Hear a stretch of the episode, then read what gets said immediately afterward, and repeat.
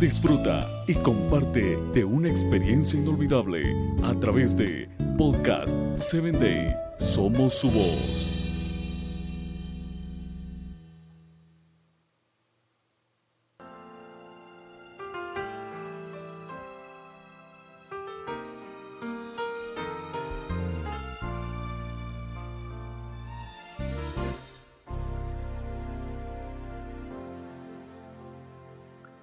Cuanto más sigo estudiando esta historia, más sigo aprendiendo de dos caracteres diferentes. Esaú pareciera disfrutar el haberse deshecho de la primogenitura.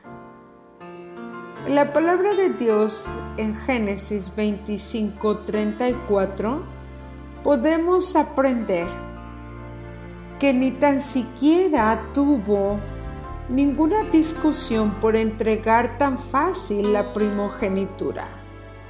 De hecho, tuvo como un sentimiento de alivio. Ahora el camino estaba libre.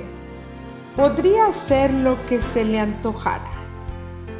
¿Y cuántas personas hoy en día piensan de esta manera?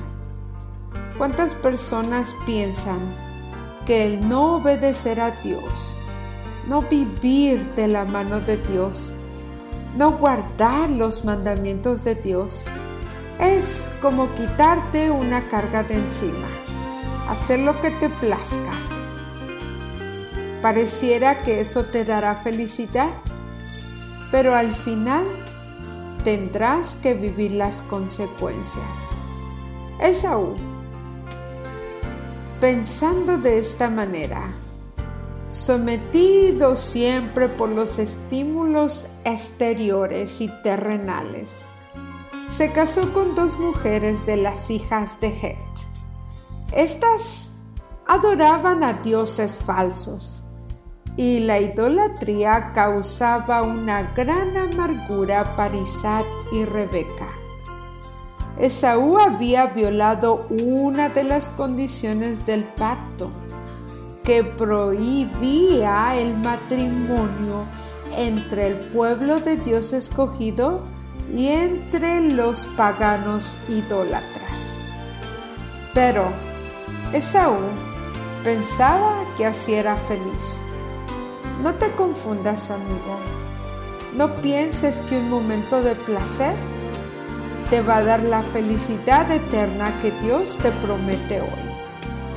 Busca a Dios. No hay mayor felicidad que la paz interior. Hasta la próxima. Síguenos en www.podcast7day.com. Hasta el próximo episodio.